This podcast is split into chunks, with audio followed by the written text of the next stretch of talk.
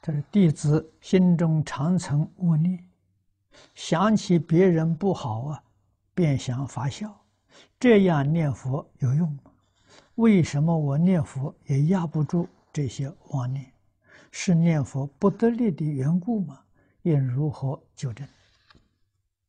确实，这是一个很不善的念头。啊，这个不善，啊，当然不是你这一生的，可能是过去生中就带来这个习气。啊，这个习气你一直没能把它改正过来，啊，念佛也压不住，啊，不是说念佛压不住，是你念佛的功夫还不到家。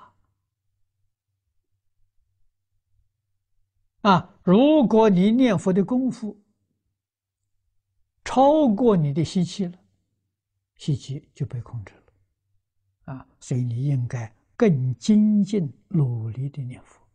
念佛的时候，不要想这些念头。啊，念佛的秘诀，大势至菩萨给我们讲得很清楚。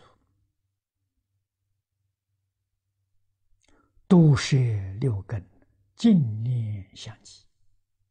你念佛里面夹杂这么多妄想，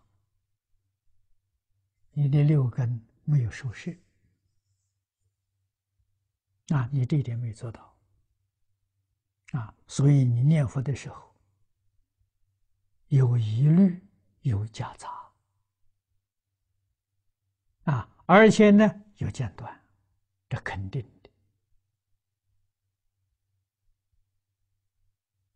啊，所以应该好好更加努力。